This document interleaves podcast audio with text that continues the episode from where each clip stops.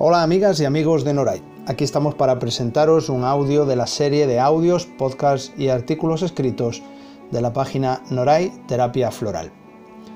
Hoy os presentamos El Arco del Triunfo.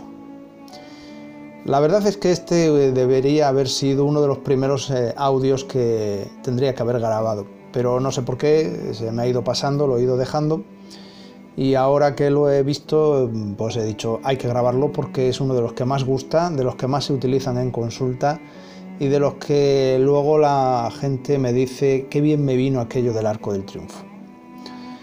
Os cuento. Según textos de Plinio el Viejo, un arco del triunfo era un monumento honorario de importancia inusual, construido para conmemorar un triunfo militar aunque también servía para celebrar otros acontecimientos. En la actualidad existe la expresión me lo paso por el arco del triunfo, que es como decir me lo paso por el forro de los cojones. Esta alusión a los genitales masculinos viene a significar desprecio, desinterés o dar poca importancia a algo. A menudo en mis cursos le pregunto al alumnado si conocen la terapia del arco del triunfo. Y con gran inocencia la mayoría dice que no con mi sentido del humor tan serio, me pongo a explicarles que es una técnica muy novedosa que sirve para superar ciertas cosas, que es muy efectiva y que no necesita uno tomarse nada.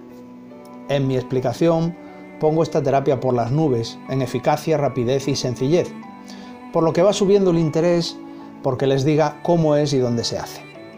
Cuando ya están entusiasmadas y entusiasmados con la terapia, les doy la explicación. No suelo ser mal hablado, pero en este caso tengo que expresarme como corresponde para que el impacto emocional sea efectivo. Es entonces cuando les digo, la terapia del arco del triunfo es pasarse las cosas por los huevos. Muchas caras se quedan sorprendidas, otras inician una sonrisa de comprensión. Sean los huevos o los ovarios, que igual da una cosa que otra, esta terapia es barata, rápida, eficaz y sencilla. Y es que a veces hay que pasarse las cosas por el arco del triunfo. Si la gente incorporase esta técnica a su vida cotidiana, no haríamos falta tantos terapeutas, psicólogos, psiquiatras. Se venderían menos pastillas y la gente sería más feliz. Hay muchas personas que no conocen esta técnica, también muchas que sí la conocen, pero que no saben cómo ni cuándo emplearla. Yo la aconsejo mucho en mis consultas e incluso tengo una manera especial de convertirla en hábito en mis pacientes que resulta efectiva y a la vez divertida. ¿Qué van a decir? ¿Qué van a pensar? ¿Les va a molestar? ¿Cómo voy a hacer eso? ¿Y si se enfadan? ¿Y si dejan de hablarme? Es que me siento culpable. Tantas limitaciones, tantos complejos, tantos easy, easy, easy. Estamos en una sociedad en la que se le da mucha importancia a lo que los demás piensen o digan. La imagen que los demás tengan de nosotros puede llegar a condicionar nuestras vidas sobremanera. ¿Para qué? ¿Para que los demás tengan de nosotros una imagen aceptable? ¿Para pertenecer al grupo? ¿Para que el clan familiar no nos eche? La cantidad de personas que pasan por mi consulta que viven de esta manera es inquietante. A menudo se educa a las niñas y niños en lo que los otros van a pensar, en que no vayan a decir.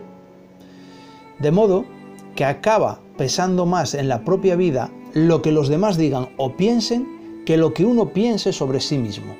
Y esto, amigas y amigos, esto es inaceptable, ya que la vida de uno solo la puede vivir uno, con sus defectos y sus virtudes, con sus aciertos y sus errores. No se trata de no escuchar o no aprender de los demás. Se trata de no dejarse influir por los criterios de vida de ciertas personas cuando ello implica juicio, menosprecio, chantaje u otras maneras de manipular. Porque esas personas en las que se busca amor y aceptación, pero de las que se tiene miedo, son en realidad vampiros y vampiresas emocionales, parásitos que viven de chuparle la energía a los y las inocentes que los tienen en tanta consideración. Por eso hoy comparto con todas y todos vosotros esta técnica tan efectiva. Cuanto más se practica, más gusto se le coge, más fácilmente se hace y con mayor naturalidad se incorpora al día a día.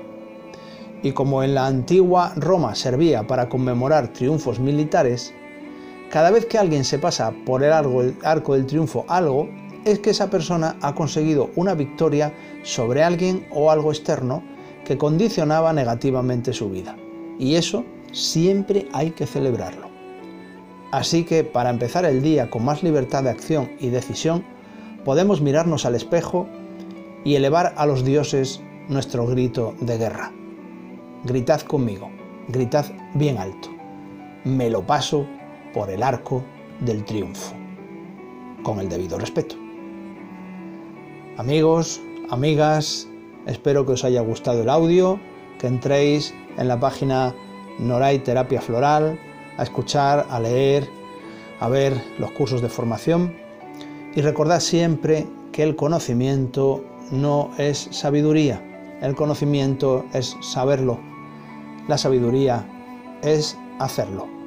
Así que pasaos muchas cosas por el arco del triunfo. Nos vemos. Hasta pronto.